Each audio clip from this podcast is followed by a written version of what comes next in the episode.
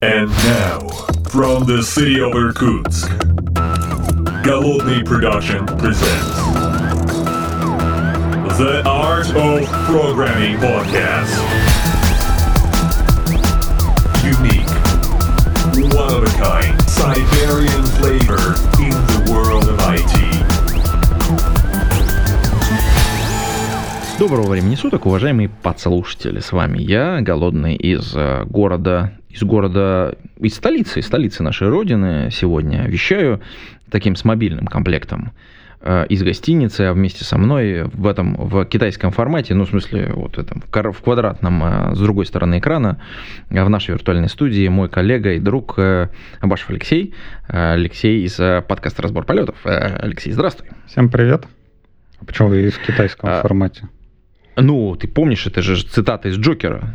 Вот был бы, был бы Витя Гамов, он бы сразу как бы вспомнил, откуда это. Это как раз из, э, как это, из Бэтмена, где, соответственно, Джокер говорит, э, что ваш финансист с вами общается вот в этом китайском формате, когда он там, значит, это на, на барже, значит, собирается, это сходка этих бандюганов, а, значит, соответственно, их китайский финансист, он с ними говорит по телевизору, ну, вот это, типа Ну, зуме, да.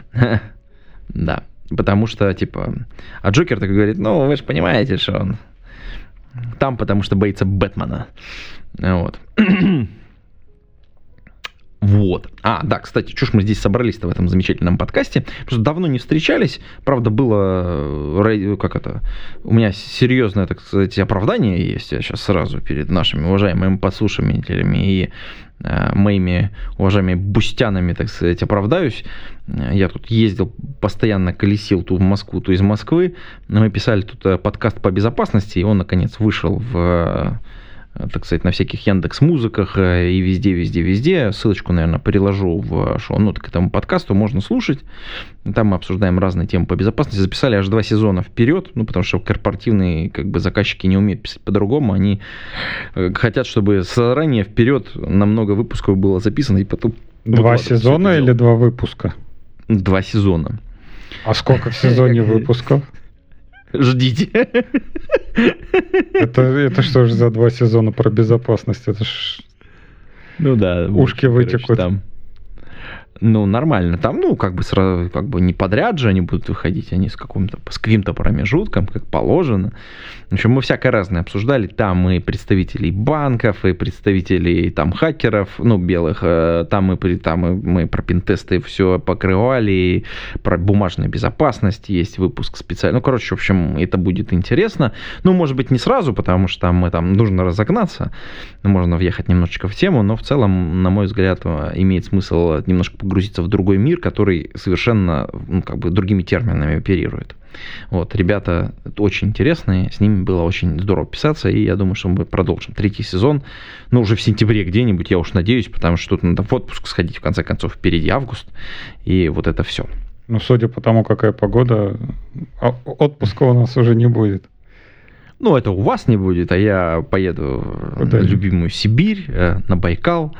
Как раз э, ласковые, так сказать, волны, совершенно замечательные. Так Там нет, раз говорят, у вас начнется- там как раз самое оно 35, там что-то все, все это вешают. Вот, как иде- идеально, как раз на Байкал, чтобы ветерок, чтобы вот э, прям тепло Вот это было, всё. все как надо. Конечно, конечно, рыбка, ну, короче, в общем. Э, Давай э, к насущным проблемам. Ну да. А, У нас э, тут давно, давно уже на самом деле назревал повод. Мы как раз э, обсуждали э, в одном из подкастов, э, по-моему, у тебя в гостях я был, обсуждали конференцию Куберконф, а там один из э, моих э, коллег представлял результаты отчета, про который мы, в общем-то, не поговорили. И вот здесь, в этом замечательном нашем подкасте, я хотел бы поговорить про исследование состояния DevOps в России и в целом про финальный отчет, который был недавно выпущен. Э, Потому что, мне кажется, он заслуживает внимания определенного, и ссылочку, ссылочку мы, наверное, тоже оставим в шоу-нотах, чтобы коллеги, те, кто у нас слушает э, в онлайн-формате, э, так сказать, в аудиоформате, могли прийти и посмотреть этот отчет. Э, В этом году э, вот это вот э, большое исследование, оно сделано с несколькими партнерами. Значит, изначально кстати, главным инициатором была компания Express42, а в этом году, а, понятно, присоединились мы, Яндекс Клауд и, ну, отдельные партнеры в виде HeadHunter, Flant э, и Otus. Э, соответственно, которые тоже помогали, конечно, проводить исследования, но надо сказать, что э, при подготовке, конечно, вот, собственно говоря, самих вопросов, при подготовке вообще всей там отчета финального, там при анализе, конечно, очень много ресурсов было грохнуто, рабочая группа работала, ребята прям очень молодцы, им очень, так сказать, большое, большое почтение, почет и уважение, потому что реально очень много там работы было сделано внутри. Важный момент, э, это исследование, э, наконец приближается, на мой взгляд, к очень важной отметке. Как вы понимаете, любое исследование, оно Э, хорошо, когда оно охватывает какой-то определенный объем рынка. И, ну, вот если мы посмотрим на аналогичные исследования за рубежом, их два есть. Одно, которое производится компанией Dora, э, ну, соответственно, которая под крышей уже одного из гигантов, а второе производится компанией Puffet, по-моему. По-моему, да. Вот. Ну, а по объему они, э, мы на наше исследование чуть-чуть по количеству финально опрошенных э, так сказать, респондентов чуть-чуть не дотягивает до объема исследования, которые проводятся за рубежом. То есть мы фактически вышли вот на тот же уровень. Ну, за рубежом в смысле англ- в англоязычном мире, скажем так. Погоди, техрадары это... Не-не-не, техрадар это другое. Техрадар это, это то, что придумали с Rose, Roseworks, это где вот э, Мартин Фаулер работает, а это, это State of DevOps, собственно говоря, там вот два конкурирующих исследования, они очень похожи, но немножко по-разному строятся. Вот. А вообще, как вот, давно вот эти вот исследования наши, по крайней мере, так, проводятся? Наша проводится, по-моему, четвертый раз, а мы, мы вот первый раз в этом году и как бы участвуем. Ну, то есть это вот, вот этот вот экспресс до этого делал, да, и они занимаются девопсом, я так понимаю, поддержкой инфраструктуры. Да, ну, они там консалтинговой деятельностью помогают, кстати, внедрять различные там практики внутри компании. Приходят, настраивают процессы, помогают внедрять, там переезды устраивают всякие разные. Ну, в общем, такие очень грамотные технические ребята, молодцы. Ну и, соответственно, а как бы мотивация-то какая? Потому что они приходят и говорят, ну, у вас в компании все норм. Они говорят, так нам как-то с кем-то побенчиться можно? Ну, а как бы, а как побенчиться, если у тебя нет исследования? Ну, то есть, как бы, ребята обратились, э, сначала пытались э, посмотреть на англоязычные исследования, но там очень интересные моменты. Это вот мы, кстати, в, записали один специальный выпуск, я думаю, что можно будет тоже его приложить, про про нашу конференцию Куберконф. Мы записали отдельный выпуск, где кусочек вот этого исследования разбираем. Э, и вот как раз один из э, Саша Титов, он как раз говорит, что говорит, для нас очень важно было, здесь я почти дословно цитирую, эм, э, дать какой-то бенч для наших клиентов, то есть показать им, где они находятся вот это на этом вот э, на этом на мировом, так сказать, уровне или на уровне вот вообще региональном каком-то. То есть с точки зрения внедрения практик, с точки зрения да, это, тех методик, которые они применяют потому что очень часто люди не понимают вообще, где они находятся и насколько много работы надо сделать, а какой-то бенч, он помогает на самом деле стимулировать вот эти процессы различные орг-управленческие, которым очень редко ну, на самом деле, технические специалисты уделяют внимание, а вот э, люди из бизнеса, они реально понимают, что а давайте поймем, а где мы находимся, о чем будем делать, а сколько это стоит и так далее. Вот эти все вопросы, они помогают как раз через, э, так сказать, подсветить их через вот такое исследование. Но на самом деле для нас э, с технической точки зрения само исследование, про которое мы говорим, оно помогает понять действительно, сравнить себя с результатами, с целями вообще вот этого вот исследования, понять, где мы находимся, в общем, в российском IT здесь некоторая специфика. А, первое исследование, исследование состояния DevOps в России, а, по-моему, провели в 2000 году, в 2020 году, в России именно, вот, а, соответственно, сейчас 2023 год. А, Понятно, что там есть как бы э, некоторый лаг по количеству людей, которые участвуют в исследовании, и количество финальных заполненных анкет. Он зависит очень сильно от количества вопросов. Понятно, анкета большая, вопросов много, и там люди, когда заполняют, не до конца доходят, и, соответственно, эти данные не учитываются в исследовании. Поэтому, если вы вдруг случайно оказались в выборке э, этого исследования, в следующем году ли будете участвовать, то обязательно заполните до конца, потому что если вы не заполнили, то это ваше участие, оно не принесло никакой правильной информации внутри исследования. Ну, так работают все исследования на самом деле. Э, хотя это как бы иногда бывает очень обидно. Вообще, э, вот если брать э, по этой методике, я не знаю, самое главное, мне кажется, что подойдет любому разработчику, который откроет этот документ, это, во-первых, разделение на четыре класса компаний. Я так понимаю, low, medium, high и elite. А чем, О, да, это... а чем элита так отличается от high у вас? Так, тут у меня ставишь некоторое положение такое. Ну, во-первых, разница между high и elite заключается в том, что э, уровень... И вообще это уровень чего? Это... Э, уровень внедрения практик и осознанности того, как ты используешь какие-то инструменты. Вот, например, если у тебя есть, например, практика внедрения, ну, например, CI-CD, есть у тебя или нету. А если есть, она у тебя покрывает все продукты или только часть? А если оно у тебя есть и покрывает все продукты, а оно у тебя помогает выкатываться без э, проблем?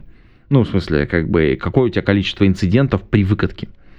Э, то есть ты умеешь в автоматическом режиме это отслеживать или нет? Как быстро ты это делаешь? Как часто ты можешь релизить и э, как часто твой бизнес-процесс помогает тебе, ну, так сказать, доставлять новую, так сказать, э, э, новую функциональность э, после того, как она готова, то есть насколько у тебя там время, например, большое между тем, как ты создал, например, уже готовую у тебя функциональность и выкатил ее в прод на пользователей.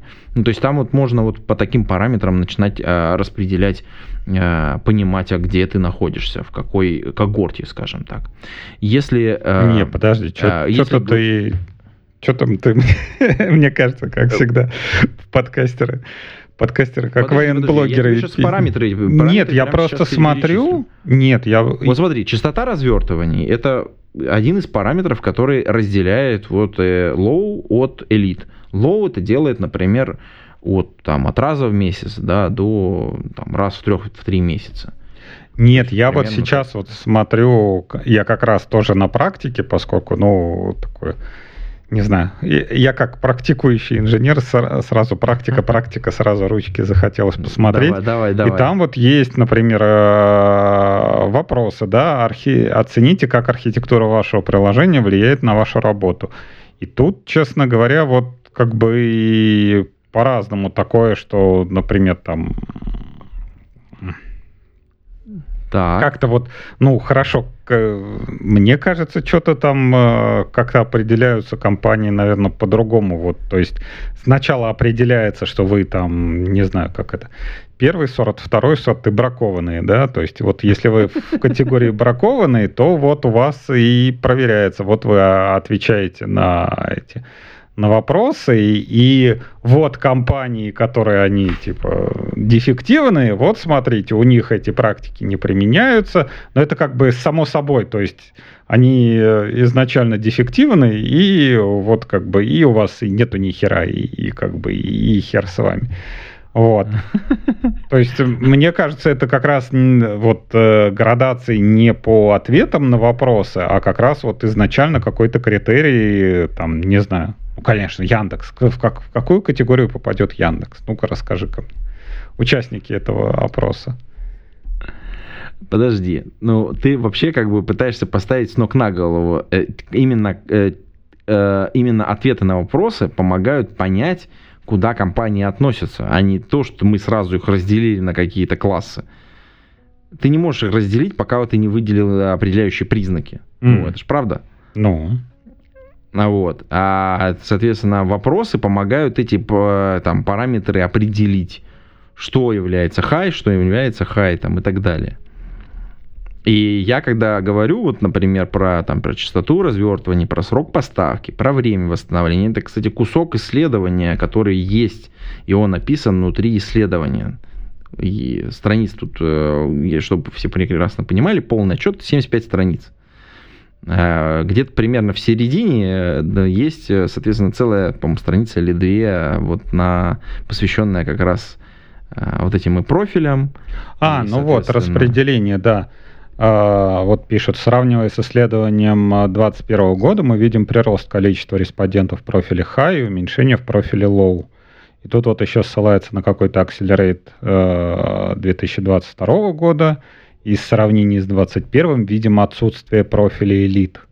То есть э, вот какие-то такие практики, что если... Ну, это вообще э, скажем так, очень напоминает э, практики аудиторские при подготовке ко всяким IPO. То есть, типа, как это, если вы хотите на IPO, то у вас есть SAP то, а, нет, вы должны себе либо SAP, либо Oracle поставить. Вот, если у вас есть SAP и Oracle, то вы уже типа элита, вы готовы там на IPO, не знаю, какие-нибудь эти кредиты ну, получать и что-то такое.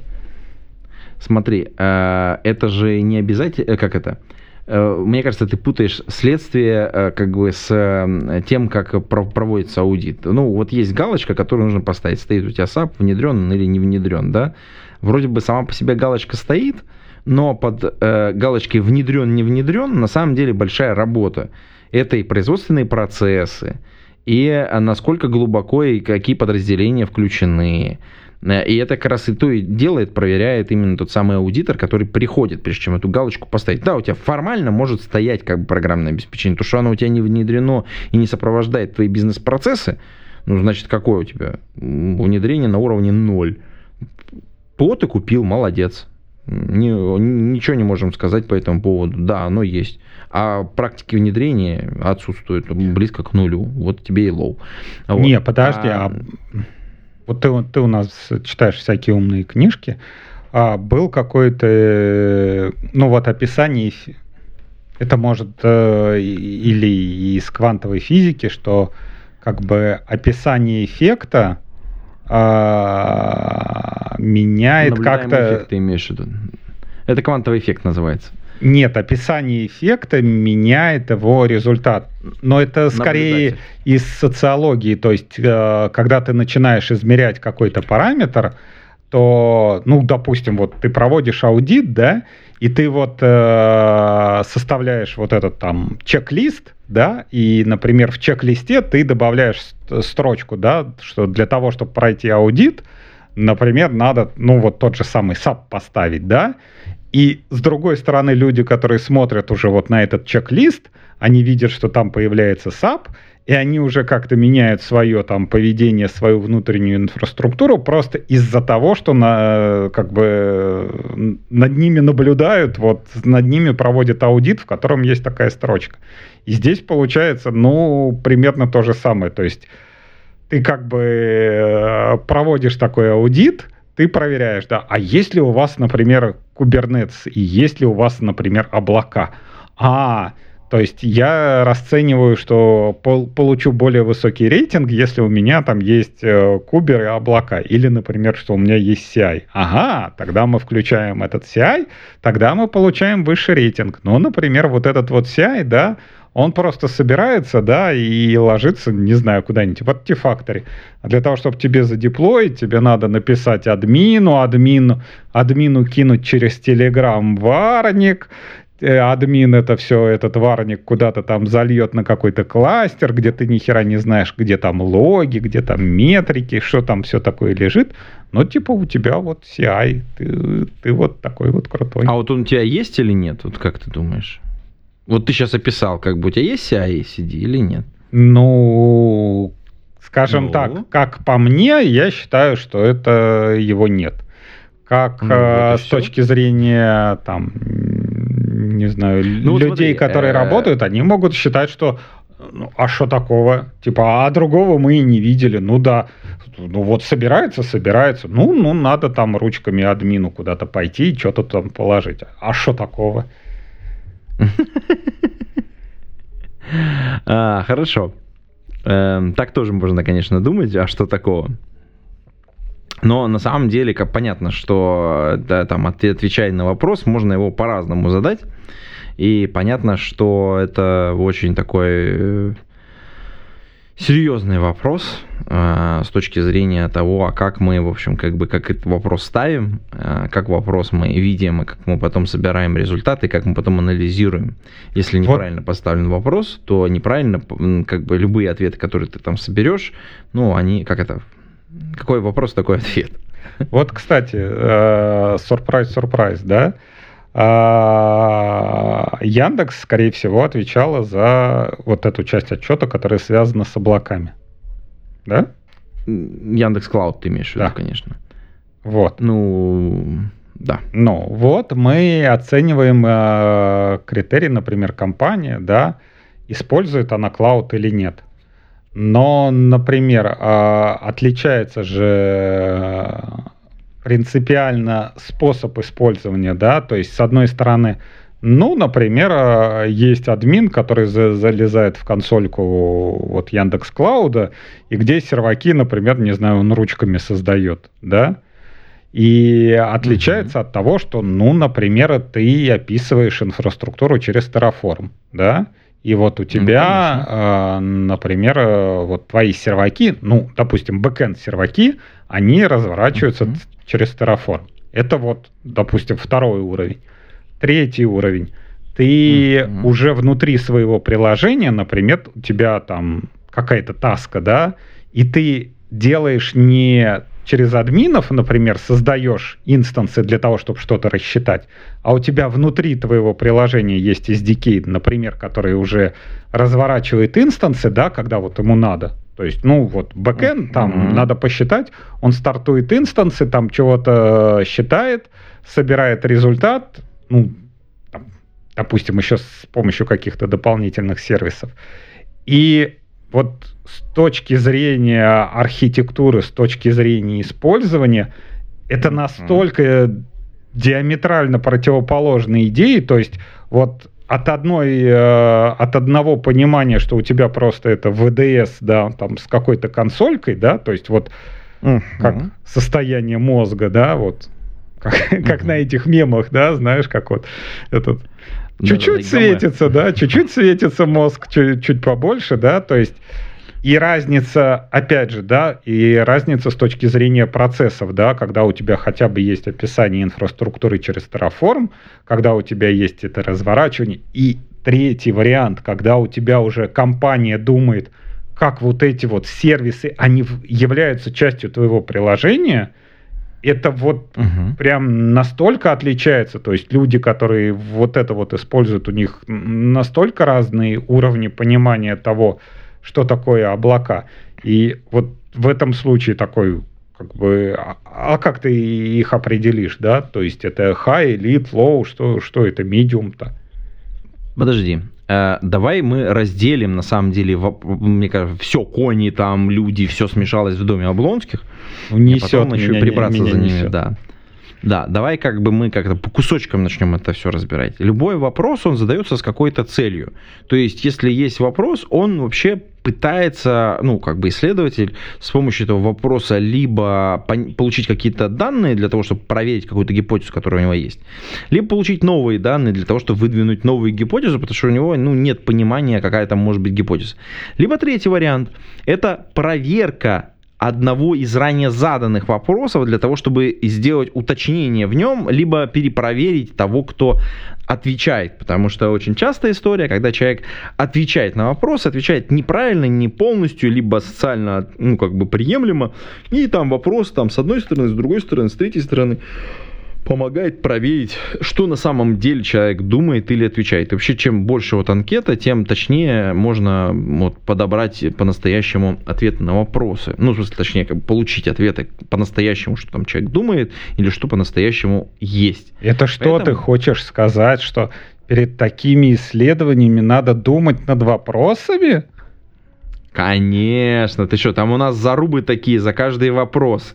А что мы хотим этим вопросом выяснить? Потому что даже прежде чем добавить... Ну, люб, надо понимать, что любой вопрос, который ты добавляешь в исследование, уменьшает количество ответивших до конца. Это то, что, о чем я говорил раньше. Ну, грубо говоря, мы там добавили, добавили еще один вопрос, и хоп, там минус 5% людей, которые ответили. Поэтому там за каждый вопрос, за каждую формулировку вопроса, а потом сравнение вопросов с вопросами, а вот этот вопрос ценнее, чем вот этот вопрос или нет. А вот мы будем, мы хотим понять вот это или вот это. Нам для бизнеса вот важнее вот это проверить или вот это проверить. И понятно, что вот список вопросов ограничен, объем внимания ограничен. И э, если есть какой-то вопрос, э, то, ну, как бы, вопрос, ответы, ну, как бы, вопрос формулируется таким образом, чтобы получить ответы, там, условно позволяющие сделать какие-то долгоиграющие выводы, ну, там, в рамках какой-то вот там, там временного лага, который, который охватывает, э, собственно говоря, исследование. А у вас, вот, кстати, в этом исследовании вообще применяются практики? Ну, например, A-B-тестирование. Как раз проверить на вопросах. Вот вопрос такой, такой, такой или такой, такой, такой. Что лучше отвечается? Слушай, ты хочешь, чтобы я там, открыл полностью там этот э, опросник, позвал сюда исследователя? Ну, это долго будет на самом деле. Там ребята серьезно заморачивались, чтобы правильно сделать. Там есть специальная панель для исследования. Я думаю, для кто вот э, случайно попал в, в выборку, э, соответственно, они, э, ну, должны были через панель пройти, и там масса вопросов. Э, там квалификация, соответственно, отвечающего человека, там вопросики, ответики, все зафиксировано. Если человек там до конца прошел, э, там дальше как бы его там, валидируют еще. Я вообще тебя вывожу к тому, что ты как бы среди народа населения, э, вот, скажем так, сейчас популярно вся, всякие такие а, опросы, типа вот, вот я сделал, вот там исследование, я, я вот сейчас вот исследовал, что-то посчитал. А на самом деле это большой проект. Оно... Это не, не просто так, типа ты поднял телефон, позвонил там с 100 не, друзьям, не, спросил там... такой, типа, что у вас DevOps есть? Такие, да заебись.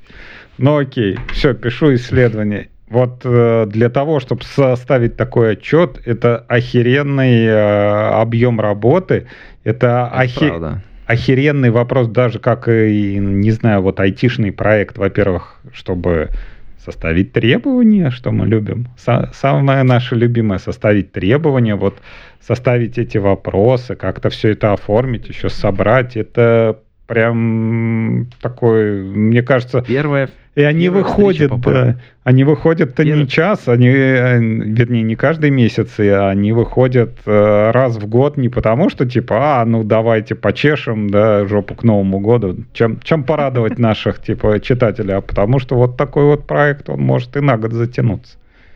Ну, тут надо отметить еще очень важно, что там, вот если я правильно помню, первая встреча по вот этому проекту, она была чуть ли не в октябре, а сейчас у нас что? У нас скоро август, блин. Вот, это вот мы только-только закончили. То есть это вот э, не, не быстро. И то, как бы, то есть там, в общем, все напряглись, чтобы вовремя все успеть и доделать. Угу. Вот. Потому что там сначала предварительные посчитали результаты, потом полностью финально за это, потом отчет нужно подготовить, э, сверить все цифры, лишнее все выкинуть, э, ну там, соответственно, сделать выводы. Опять же, ты же понимаешь, вот проект не закончен до тех пор, пока не проведена ретроспектива. Угу.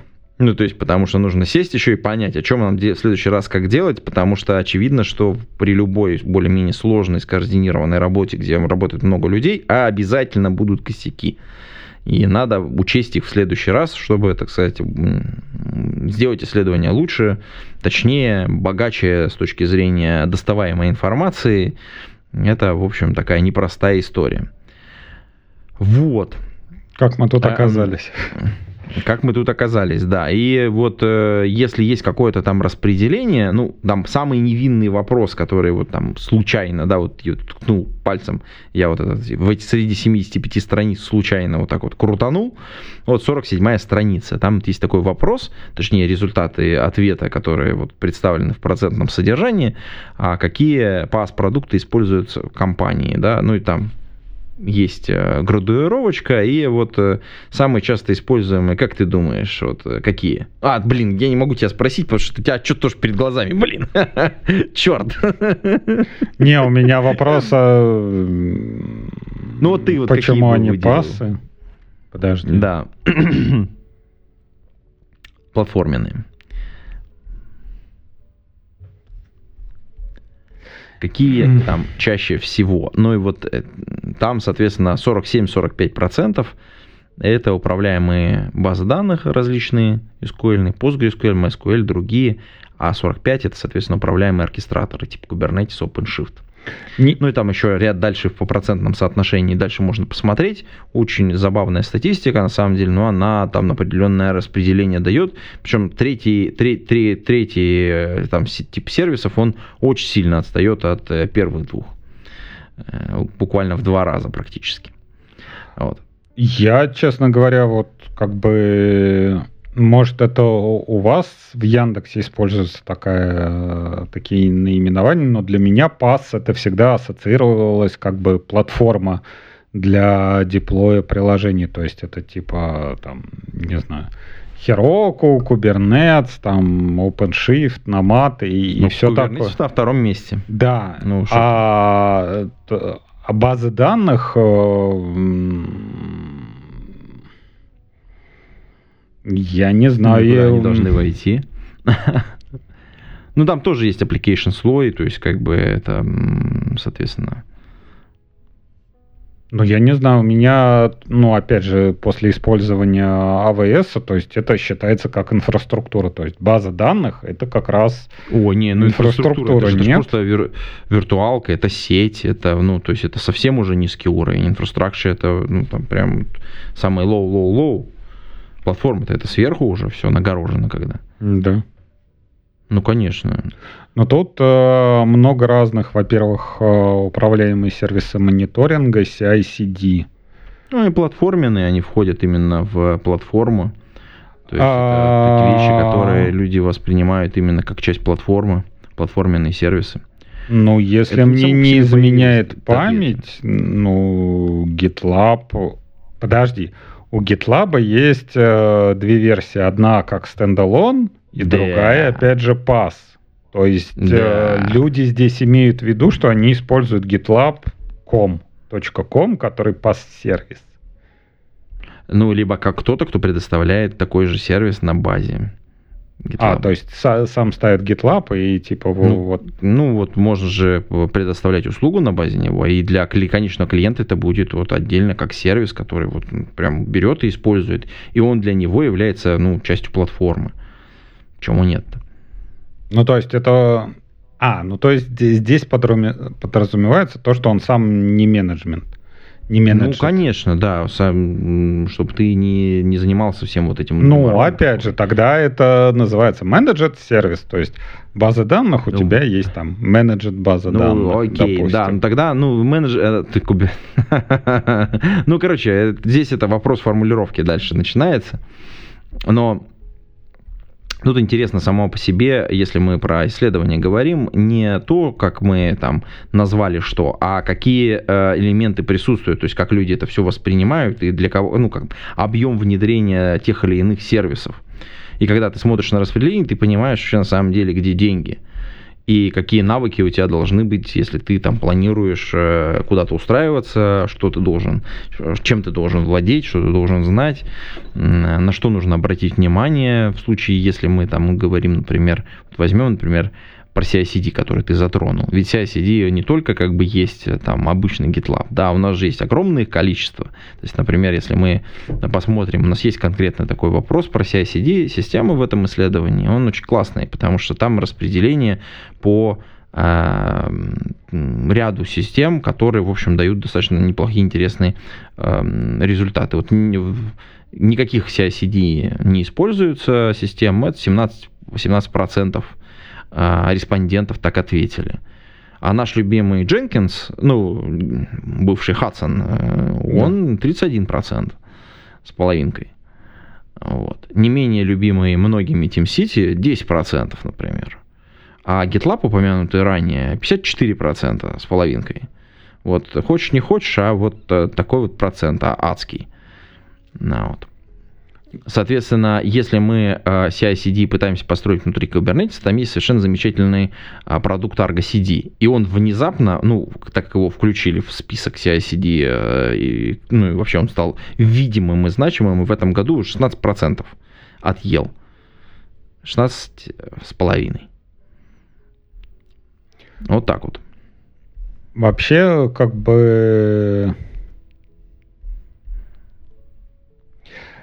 По поводу вот э, GitLab, я бы, честно говоря, не, не радовался так особо, что, скажем ну, так, он и...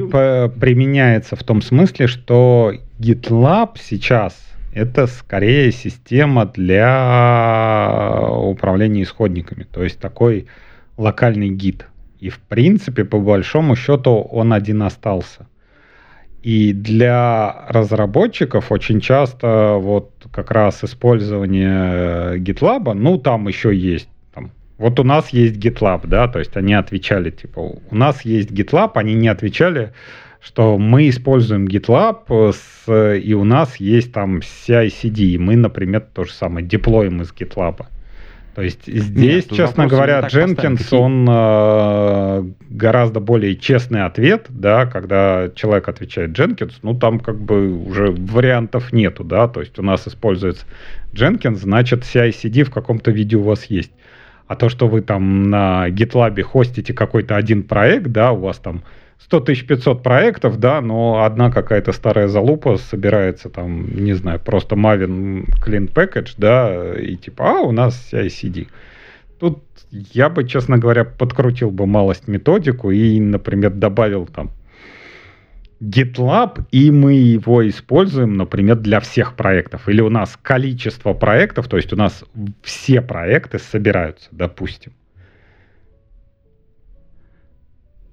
Ну, ты хочешь очень многого на самом деле. Ты хочешь э, загнать э, пользователя, ну, того, кто отвечает, в очень-очень жесткие рамки. Э, скорее всего, дохождение, если мы начнем так очень... Э,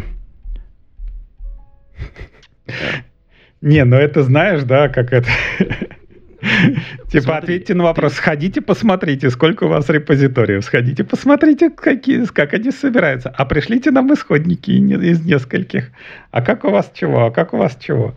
Ну, такие тоже, да, варианты. Ну, я к тому, что э, появление таких комбайнов, оно, честно говоря, размывает статистику. И опять же, да, если мы сортируем компании по, по тому, какие практики они используют, да, здесь может быть э, такое как бы размытие, то, что компания, например, а у нас есть GitLab, да, а, не, допустим, там, компания, она сама по себе медиум, да, вот опять же, да, вот этот наблюдаемый эффект. А вот мы поставили себе GitLab. А, раз поставили себе GitLab, значит, у вас есть CI-CD. Ах, раз есть у вас CI-CD, ну вы, значит, не медиум, вы, вы high, а может даже и elite.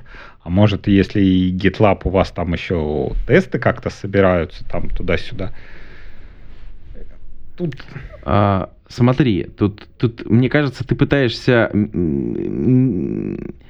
менять, э, как бы подменять понятия, это тоже не очень хорошо на самом деле, потому что ответ на один вопрос, он не говорит, попад... ну, он не гарантирует попадение в какую-то из категорий.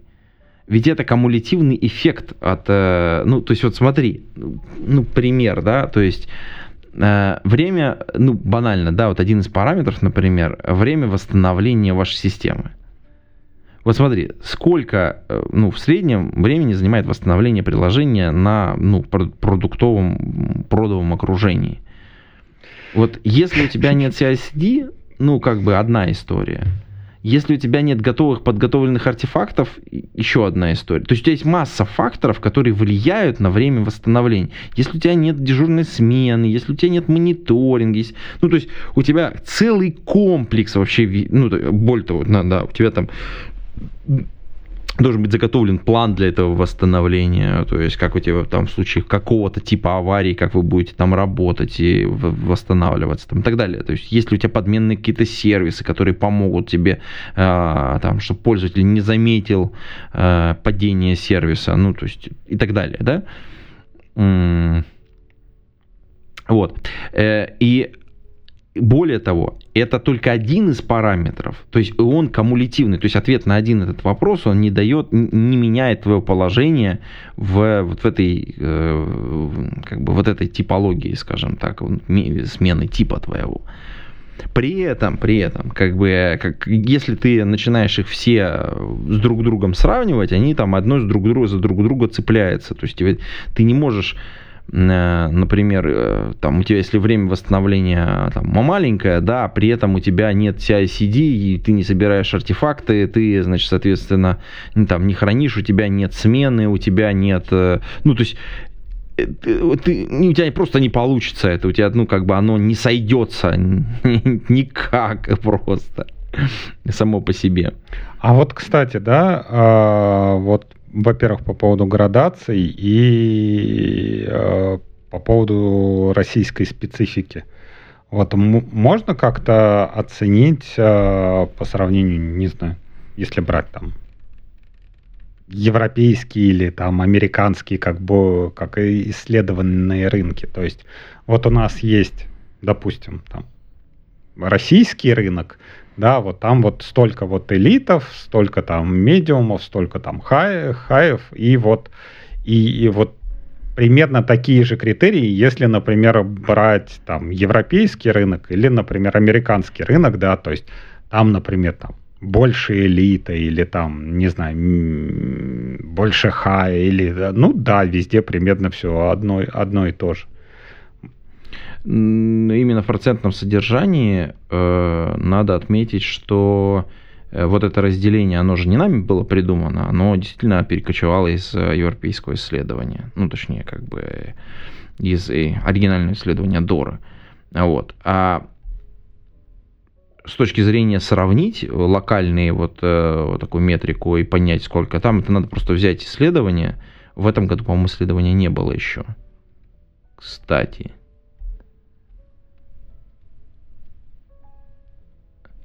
А, хотя нет, подожди, что значит не было?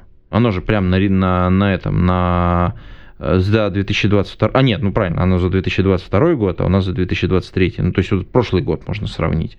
То есть она Accelerate, это вот оно, это гугловое исследование, ну то есть это то, что Дора куда переросла по большому счету. Тут можно на этом листочке найти, я вот не забыл какой это год, блин, в смысле. Ну подожди, ну, это... ну вот этот Accelerate типа не насчитал элитов, а, я так понимаю. Он не, не насчитал элитов России. Не, там в глобальном исследовании российских респондентов всего там за 2000 там какой-то год их там то ли два, то ли три всего. То есть там мировое исследование, и наших там очень мало. Ну, хорошо, можно как-то сравнить э, рынок с точки зрения, насколько у нас все круто и все замечательно? У нас локальный рынок, э, какие-то вещи у нас э, неплохие, а какие-то действительно надо сравнить. Ну, надо взять исследования и там, по, по отдельным пунктам пройтись. У нас не совпадают вопросы, если ты хочешь про это спросить. У нас э, ну, окей, там, да, то есть отдельные параметры. Разные. Критерии разные, да. И будет нечестное сравнение, и, в общем, не совсем правильно. Ну, можно, например, э, посмотреть то, что всем нравится, и обсудить. Это вакансии. То есть это вот, я так понимаю, кусок конкретно от ХХ, который вставили в этот э, в это исследование. Как раз, не знаю, во-первых, называется это вакансии рынок, рынок труда DevOps специалистов. То есть а, ХХ мониторит а, DevOps. Я не знаю, я, я, я так понимаю по... Тут ты не смотрел там Слушай, как они определяют, сейчас... кто, кто такие девопсы, а кто не девопсы? То есть, если а, есть в этом, в, в названии вакансии слово девопс. Хороший вопрос. Но это вопрос на самом деле к HeadHunter и э, как они оттуда это вытащили. Сейчас, а, секунду, подожди. Я просто пытаюсь найти в отчете, где это находится. Просто если брать, например, э, сейчас размещено, это вот за год.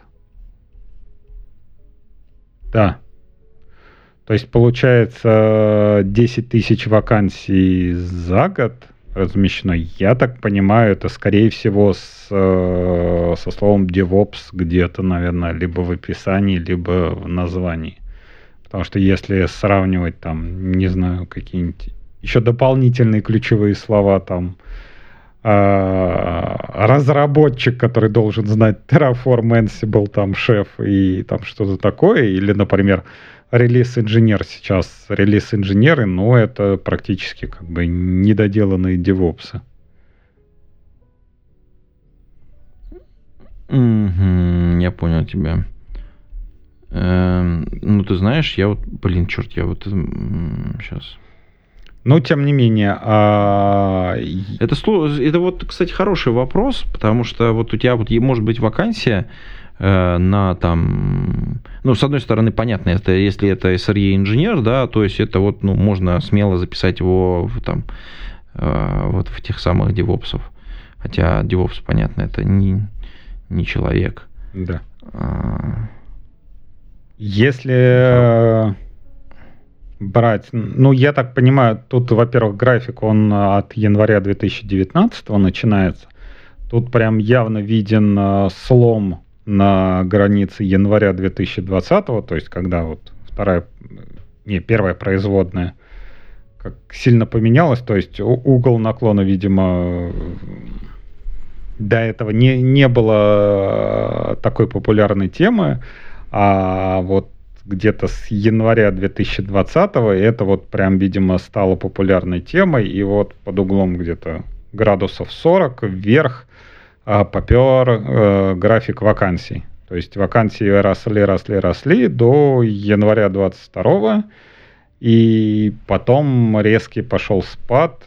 Но опять, хорошо, даже не резкий спад, я так понимаю, на пике это было 1200, а упал, а это, скорее всего, вот сентябрь, я так понимаю, сентябрь 22 То есть самый низкий это где-то 750. То есть, э, ну, допустим, в два раза, да, упало количество вакансий, и сейчас оно восстановилось до уровня середины 2021 года. При этом, что самое интересное, количество резюме, ну, можно считать стабильно. То есть стабильно растет, там, не знаю, несколько процентов в год, при этом, ну, практически прямая линия без излома, ну... Вот слушай, вот небольшой деле, всплеск. Вот в, этом, в этом графике очень интересная такая еще тоже штука. А, это, вот если на него посмотреть, там есть такие локальные провалы, которые являются сезонными. Вот интересно, они всегда перед Новым годом. То есть, вот ты смотри, э, локальные, локальное падение перед январем, 2023, локальное падение перед э, там, январем 2022, локальное падение, но его не видно почти, оно там сгладилось из-за угла, но типа январем 2021, э, но видно, например, падение такое же на январе 2020, ну, точнее, перед январем 2020, да, то есть, как бы вот каждый раз ты видишь вот это вот падение, и дельта в падении, вот это тоже интересно, насколько, насколько падает ну, как количество вакансий, да, ну там предыдущий, там, ну, условно говоря, осенний пик, вот перед этим есть осенний пик, который, ну там, э, скорее всего, там конец сентября, ноябрь, вот э, там вот тем вакансии октябрьские. И потом вот к, к, к январю, к декабрю они, их количество падает. И вот этот тренд, он везде есть. Раз, два, три, четыре. Ну, я четыре их вижу на, на графике. Ну, вот. это, скорее всего, как всегда, типа, декабрь, сезон, да, сезон... декабрь не работаем уже, все, типа, Да-да-да, сезонные, сезонные падения, то есть их можно, в принципе, было бы из этого графика немножко, так сказать, это как, как сезонные вымороть, потому что они чуть-чуть, э, как бы, это снимают. И если мы вот эти вот локальные минимумы, которые вот вниз, именно в эти, ну, как, как это, как сезонные уберем и просто посмотрим на этот график целиком, то вот примерный рост там, там наверное, с 200 с 300 в январе 2019 количество вакансий до 1200 э, где-то, да, наверное, там плюс-минус э, в 1000, может быть, 250 в январе 2022 такой рост вообще почти, ну это почти прямая, ну не прямая, конечно, там она ломаная, но тем не менее там видно количество вакансий, которые росли.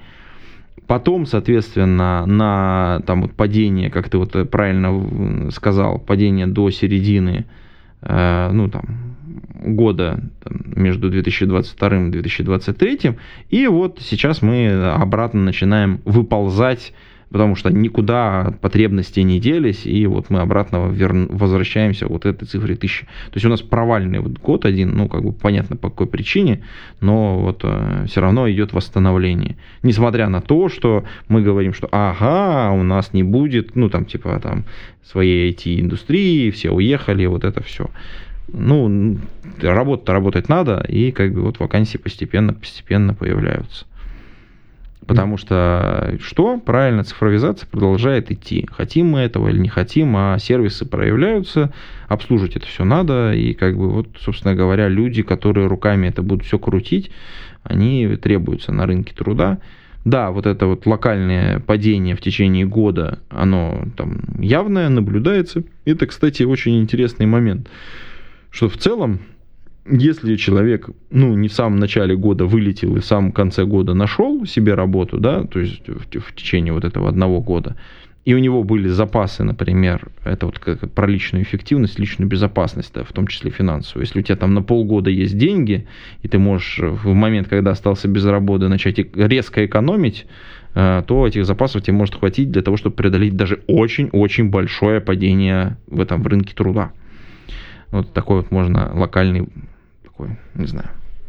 А ты умеешь экономить? графика. Э, конечно, умею. Видишь, вот я сижу и экономлю, сижу и экономлю. Даже вот у меня бутылочка кончилась, и уже не употребляю ничего, а хотя употреблял воду. Вот. А что интересно, тут как раз по поводу э, этого во всяких чатах и, и идут вопросы по поводу вкатышей, что сейчас прибегают со, все, со всякими знаниями и тому подобное. Тут э, интересный такой список топ-10 университетов по числу резюме DevOps-специалистов. То есть это... О, да, кстати, это же хорошо. Э, то есть э, это конкретно как раз э, взято из резюме, не, ну, ну да. Не какой-то рейтинг, где работодатель оценивает, а вот как раз где, я так понимаю, э, готовят людей, которые считают себя девопсами. Вот. И на первом месте интересно оказался мой любимый Баумана. Всем Бауманцам привет. А, тут Питер, Питер, Питер, Политех, туда-сюда. И на четвертом месте, сюрприз, сюрприз, Московский финансово-промышленный университет «Синергия». То есть инфо-цыгане от э, образования. Однако. На четвертом месте по количеству резюме, которые шлепают, клепают девопсов как не в себя. Это Поэтому... очень, очень, очень прям странно. Да, поэтому, если набираете, будьте бдительны. Когда ты глазастый вообще разглядел, ё-моё. Знаешь, у тебя прям, мне кажется, это, да, радар прямо такой, типа, а, инфо-цыгане, срочно, бригада уезжает. Хочешь, я тебе по секрету, я никому не скажу, но тебе по секрету скажу, я работал в Синергии. Вот это да, да. Вот, вот это это поворот. Ну-ка так давай Да, только я там работал еще когда, еще до того, как они на эту Хотя, блин, так если задуматься, они, они с этого начинали. То есть э, они, я там работал, когда они продвигали обучение MBA. То есть они там с какими-то колледжами, типа английскими, американскими, там что-то подписывали какие-то, ну там тоже типа колледж три бобра, там что-то как, как, какая-то херня, типа мы, мы вам... Мы, три бобра, это хорошо, да. в мемы, слушай. Мы вам продадим MBA, типа вот купите у нас MBA, мы, мы вас еще научим MBA. И потом они вот сейчас вот переквалифицировались, они просто уже типа инфо-цыгане, мы вам продадим любое образование, ну, как бы окей. Ладно. Слушай, ну вот, кстати, вот в этом списке, вот если мы там вернемся обратно к нему, э, 10 вот этих самых университетов, очень интересно, что 9-10 места занимают э, сибирские университеты. Один из них это Новосибирский государственный технический университет. Это, собственно говоря, НГТУ. Вот, а второй это Сибирский государственный университет телекоммуникации и информатики. По-моему, именно этот закончили мои мама и папа когда-то очень-очень давно. Я сейчас, пока ты э, немножко отвлекешься, я пойду посмотрю по названию, в смысле, по место расположению этого, так сказать. Не, как а... раз, э, честно говоря, вот это я рад за твоих маму и папу, но вот в этом списке это как раз скажем так, ожидаемые вузы. То есть, э, хорошо, там, питерский политех, да, мои, то есть, московские технические, э, э, МИСИС, по-моему, связи информации. Вот. И э, новосибирские и сибирские, они как бы технические вузы, да, что как раз интересно, тут э, нету МГУ э, среди этих вузов. Но... А, такой фигней люди не занимаются. Ну, окей, да. Я, я умею программировать, я, я сделал. Не, ну опять же, да, какой, да, да, как, да. как у нас... В 53 году, да, вот извините, я сходил, посмотрел, да, вот в 53 году основан, да, по-моему, именно его как раз закончили мои мама и папа. Но это, опять же, да, как, как у нас говорили, что типа МГУшник, он все знает, но ни хера не умеет, Бауманец, он ни хера не знает, но зато все умеет. Поэтому, если вы человек рукастый, опять же, да, к вопросу мы, мы разговаривали про образование, да, вот э, все-таки технический вуз что-то может о вас сказать и может дополнительно дать вам какую-то дополнительно стартовую площадку. Ну да, и если мы еще раз посмотрим на этот список вузов, то, значит, соответственно, что значит? Мы видим московские вузы. Раз, два, три, четыре, пять, ровно половину. Два, получается, в Новосибирске расположены. Э, вот это Новосибирский ну, НГТУ и, соответственно, Сибирский да, университет коммуникации и информатики. Да, да, и, соответственно, и три в Санкт-Петербурге. Э, то есть, соответственно, гордые второе, третье и пятое место. Вот, это прям тоже интересно, потому что, как бы, когда у тебя с точки зрения HeadHunter, это, наверное, большая часть резюма есть, ну, такая репрезентативная выборка, я бы так сказал. Понятно, что не все, не все финальные там и так далее, но она все-таки достаточно очень большая, чтобы сделать какие-то выводы более-менее плюс-минус какие-то так релевантные на, для нашей, по крайней мере, страны, это точно. Ну, как это, э, сколько, 30 лет прошло с этого коллапса Советского Союза, но Москва, Питер, Новосиб. Вот оно, блядь, и осталось. Никуда ты от этого не денешься. Да, никуда от этого не денешься. Да. Э, давай, топ-10 наиболее востребованных навыков в вакансиях 2022 года. Это какая страница? На первом месте, как мы понимаем, Linux. Ха-ха. А, ну, то есть, как бы, причем с большим отрывом, 61.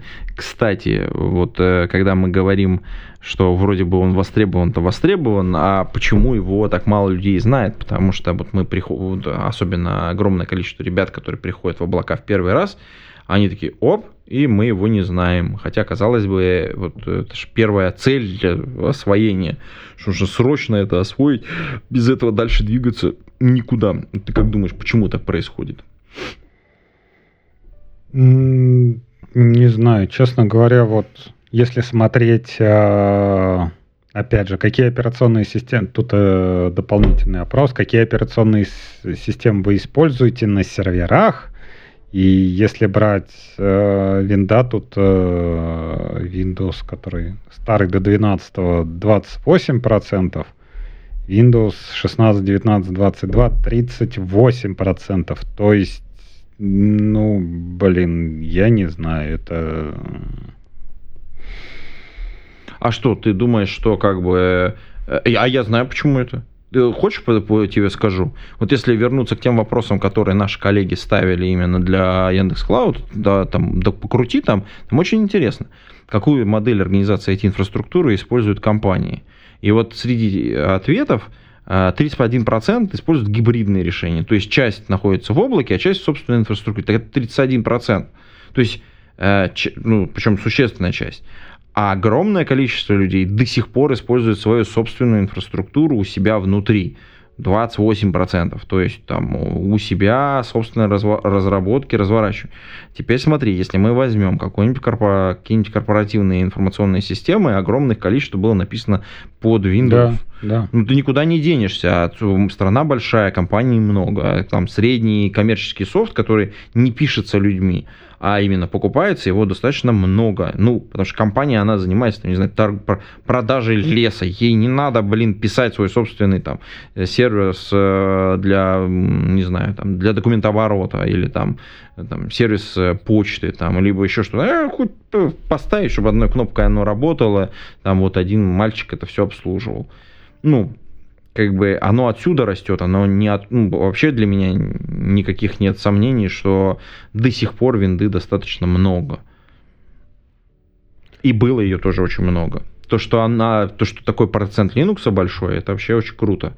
Но на самом деле, скорее всего, там еще скрыто, если процент посчитать, то Linux упадет еще, мне кажется. То есть это такая завышенная планка, скажем так кстати, это вверх. Ну вот э, от этого, как это, что маемо, то маемо. То есть из-за этого и Linux как бы плохо знает. Я не знаю, вот э, ну, в вот университетских я тебе... курсах я вот у нас, я даже, по-моему, и не помню, чтобы у нас был вообще какой- какой-то курс типа Линуха или что-то такого. То есть все, что... Ну, ты, как, вспомни, в каком году ты учился тогда, да. и как-то это... Ну, окей, для меня там знакомство с Linux... Э, с, с, Linux, кстати, я не сразу. Я же первое... Я сначала на FreeBSD очень долго сидел. Ну да. Мне очень не нравился вообще Linux. Я там несколько подходов делал к тому, чтобы по поучиться в него. Для меня вот была э, первая нормальная серверная операционная система была FreeBSD. А вторая внезапно это была Solaris. Да. Все так. А потом третья была Windows NT, которая по полный отстой. Простите. Я такой думаю, что ж, что это вообще? Что это? Как, как с этим жить? Как к этому... Там же ничего нет, она не работает просто. Ну, смысле, работает, ну, и ты такой с обломанными руками, как это все работает? Ой, не, не могу. А, да, а Linux, на, на Linux я о, господи, это же какой год-то был уже. Причем я пробовал разные. Я пробовал и Сьюз, и... Блин, и Альт был, и... Э, и Debian, и зашел только потом вот уже прям совсем-совсем Ubuntu. Вот. Но это Вообще, уже кстати, очень, вот очень, очень э, да, скоро. тут э, сравнение, во-первых, российских дистрибутивов то есть э, там сколько? Три. Astra, Alt и Redos. И там еще вопрос, э, сколько собираются использовать российские дистрибутивы и распределение того, как они используются.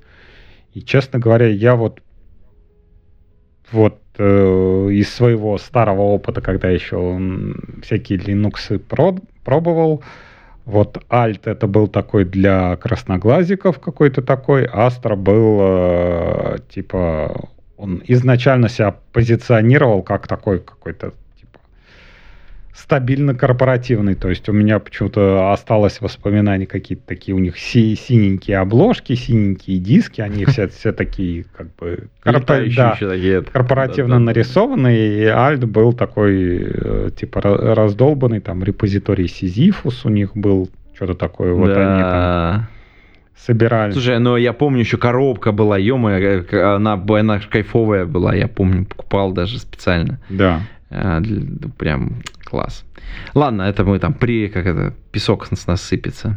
Угу. А, так, ладно, ладно, хорошо. Давай что там еще посмотреть. Нет, вот интересно. что интересно, это вот по поводу как раз э, управления проектами. То есть э, по-прежнему 40% э, респондентов используют вот конкретно SaaS-сервисы. То есть это GitLab, GitHub, Bitbucket, Jira, Trello, Utrecht, Asana все равно продолжают использовать эти сервисы, то есть учитывая то, что, я так понимаю, оплата затруднена, скажем так, Вот, но все равно смысл э, SaaS-сервисов остается. И при этом еще 16% э, перешли на российские SaaS-сервисы. Там вот Tracker, Kaiton, а я вот не слышал, PlanFix, Мегаплан слышал, Bittrex слышал. Только Bittrex это, по-моему, а, Тут смотри, ты, контент. мне кажется, еще очень важную штуку пропустил. Если ты на несколько строчек ниже спустишься, там есть э, важная, мне кажется, еще строчка. Это зарубежный коммерческий сервис на собственных серверах и там Utrek, Jira и другие. И вот, э, вот сейчас там порядка 35%, э, и как бы кажется, что вот эта часть как раз начнет сокращаться, ну, обе части на самом деле начнут сокращаться и на своих серверах, потому что сложно продлевать лицензии, ну, потому что геморрой там и так далее, вот совсем с этим безобразием. И плюс то, что, соответственно, зарубежные сервисы, которые, ну, именно как в SaaS формате, тоже они начнут потихонечку отъезжать. Что тоже, как ты сказал, затруднены процесс управления и риски. Риски того растут очень сильно. Мне кажется, с точки зрения у тебя, ну, вот мне буквально, вот вчера я э, показывать не, не буду тебе, но вчера мне писал главный редактор одного СМИ и э, не редактор, владелец, да, пардоните, владелец одного СМИ, он говорит, блин, чем срочно заменить э, Трелла? Заблокировали и все, как бы, у меня тут вся редакция, там, коммерческий департамент, все встало. Я говорю, я говорю, в смысле, у тебя все в Трелло было? Ну, говорит, да, говорит, я говорю, как так-то? У вас же там это IT-департамент есть, который этим всем занимается, и они то они говорят, то они друго, да, на другом, на всем сидят, на, да, как это, на своих серверах все давно. Я говорю, а вы что? Ну, ладно. Ну, тем не менее, вот 42 э, и 35 это 75 процентов. То есть 75 э, процентов используют э, какой-то зарубежный софт для трекинга ишью и, ну, для управления задачами, назовем. Ты да. понимаешь, да, что это, это вообще на самом деле, это говорит о том, что есть огромный, огромный отечественный рынок, который вообще можно окучивать с помощью, ну, это, это потенциальный рынок огромный, который сейчас будет освобождаться, ну, или там, ну, по крайней мере, можно каким-то образом попытаться его занять. Ну вот в частности тут, тут э, в, этом, там, в этой статистике уже там и Яндекс Трекер присутствует, и Кайтон присутствует, и там Мегаплан, ну они там в каждой своей области, да, но тем не менее. То есть вот эти сервисы будут расти, и, ну, и, как бы очевидно, если все получится и правильно они разыграют карты, то они подрастут существенно. Возможно, что в следующем там году их нужно будет разделить по отдельным строчкам. То есть, что они уже настолько будут значимы в процентах, что чтобы понимать и чтобы видеть, ну, с точки зрения ответов, их нужно будет разделить по отдельным позициям. Но тут, кстати, вот следующий прям такой же на 70, ну здесь 73%, какими сервисами для ведения документации вы пользуетесь. То есть э, тоже зарубежные SaaS, то есть Confluence, э, Notion. А я не знаю, я, мне Notion очень нравится. Я, я не хочу. Notion очень крутой, конечно. Я не хочу Блин, вот очень жалко будет от него отказываться, потому что после того, как Evernote э, нас кинул, ну, в смысле, как, не, не кинул, в смысле, стал, стал таким отстоем, что им пользоваться невозможно. Notion в этом смысле, как, как записная книжка, очень крутой. Но и коллаборативные там функции действительно очень неплохие. Прям ну, у меня вот, э, user, я, я для себя прям Notion это прям наше все. Ван...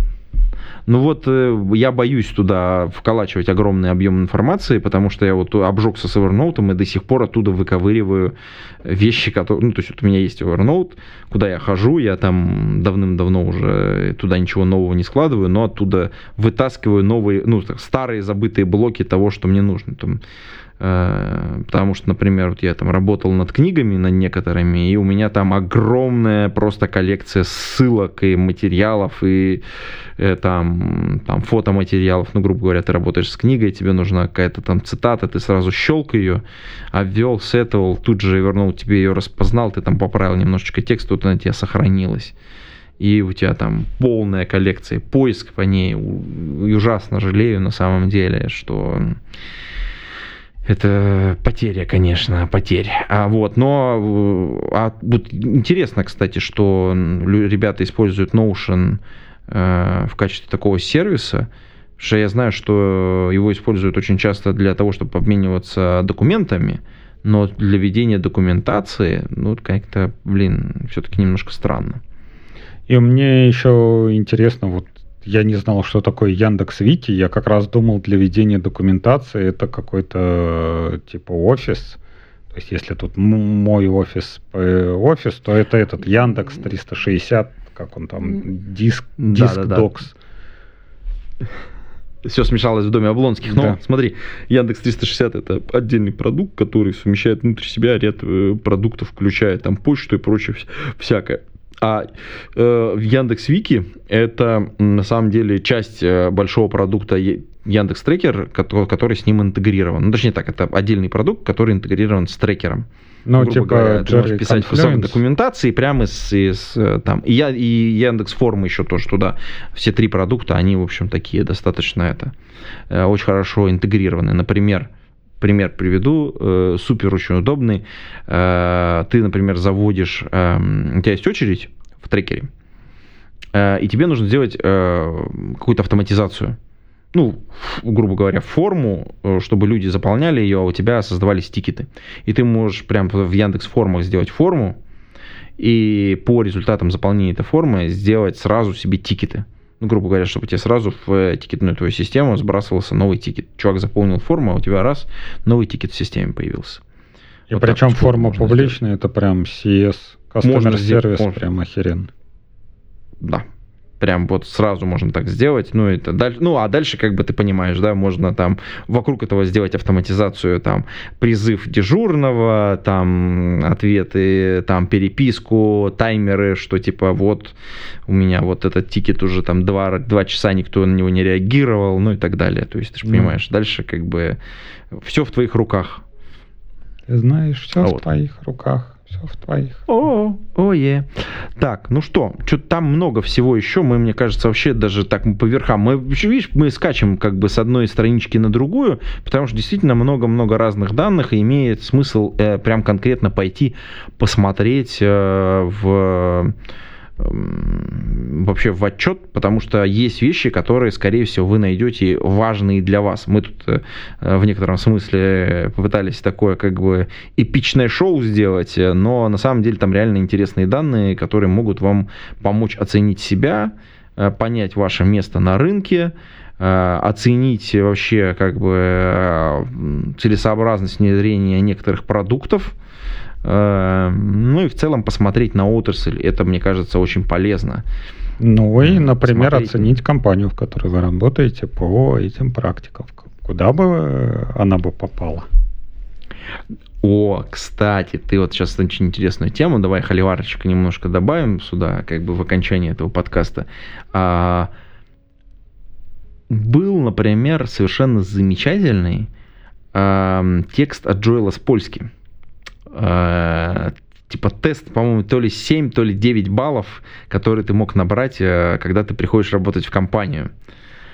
А, вот сейчас, если ты э, попробуешь его вспомнить... А, там, а по-моему, что-то про интервью, там, по-моему... Да, да, да. Не, да, да, не да, когда сейчас. ты приходишь, а этот список вопросов, которые задаешь на интервью, и в зависимости от него, ну там, по-моему, просто 0, 0, 0, 0 или единица, и типа если набираешь больше какого-то количества, то это типа нормальная компания, но как этот... Это да, было, да, это... это было давно и не знаю, Там насколько вопросы, она... ты помнишь какие? А, точно, там было, по-моему, проводится ли у вас ревью сотрудников. По-моему, было что-то про... Ну, тогда еще CD не было. Там, по-моему, про CI было, как собирается у вас продукт. То есть... Э, да, сколько, сколько... ли вы ежедневные билды? Ежедневные вот билды и, по-моему, сколько... Что-то сколько действий надо, чтобы вот собрать билд, как бы вот я приду, и типа... Можно ли собрать продукт за да. один шаг? Да. Ну, вот это вот да, так, да. Ну, вот как раз вот эти первые три вопроса ты сказал. Это пользуетесь ли вы системой контроля версий? Можете ли вы собрать продукт за один шаг? Э, выполняются ли ежедневные билды, э, как-то так, да. И используете ли вы э, как-то получается базу данных ошибок, ну как-то так, баги, фичи, репорты, ну то есть вообще есть какой-то менеджмент вообще проблем в, в компании или нет? Исправляете ли вы ошибки перед, перед написанием нового кода? Ну то есть это вот, так сказать, это как, как, как, как вообще работает? А, там, по-моему, тесты и покрытие, по-моему, было что-то. Спецификация. Про тесты, кстати, есть ли у вас тестеры? И про коридорное тестирование еще. И э, ну, всего, всего вопросов 12. Но вообще, на самом деле, вот казалось бы, да, сам э, вот этот тест, он э, написан был... Э, господи, в году чуть ли не 2000, ему лет 20, наверное, вот так вот, если сходу вот так вот прикинуть, сейчас я вспомню, там реально 12 шагов, вот типа про... Вот, вот, вот все, я нашел его, блин, видишь, вот, нашел. Ага, да, 12 шагов, э, да, про контроль версии одной кнопкой daily, да, database баг, да, да, ошибки, э, спецификации, правильно. Э. Причем это варианты, как бы, это все технические вопросы. Это не, не что-то такое, что там, не знаю, от менеджмента зависит. Это как раз вот технические, которые должен техлит. А, вот, кстати, еще я хотел сказать, что этот там а, у меня почему-то зацепился глаз за это. В описании вакансии, а, не, не в описании вакансии, а в описании позиции. То есть, а, как мы все знаем, программисты любят придумывать себе всякие лычки новые, и там в описании позиции теперь появился новый техлит. То есть раньше был Team Lead или руководитель группы разработки, а теперь люди, которые себя люди, которые респонденты отвечали в этом вопросе, они теперь от себя обозначивали как тех лиды. И там вот э, в этом в описании написано, что ж такое техлид, то есть это человек, который технически управляет разработкой, но не, не, не управляет как бы менеджментом. People management да. занимается. И, и там приписка такое. Раньше это называлось специалист. По-моему, это троллинг, кстати, да. слушай. Ну, не знаю. Ну, не знаю, написание отчета это тоже как бы очень такая серьезный вопросик. Потому что ребята прям очень много сил на это потратили. Ладно, э, пора сворачивать нашу шарманку. Мне кажется, мы достаточно вас развлекли. Э, Алексей, как всегда, набросил как положено э, полную лопату. Чем могу, помогу. Но но я думаю, что тут это важный момент, э, что несмотря на это, реально пойдите посмотрите э, исследования, результаты. Мне кажется, мы достаточно возбудили вас, чтобы вы, так сказать, э, пришли и составили свое собственное мнение о том, что там же происходит. Ссылочку оставим в шоу-нотах, и на этом будем с вами прощаться, уважаемые подслушатели. А, кстати, да, уважаемые бустяне, присоединяйтесь э, к моему бусти и приходите в телеграм-канал, потому что там иногда бывают всякие разные заметки тоже. Э, ссылочки тоже есть в шоу-ноты. На этом все. Пейте кофе, пишите Java. До скорой встречи. Пока-пока. Всем пока.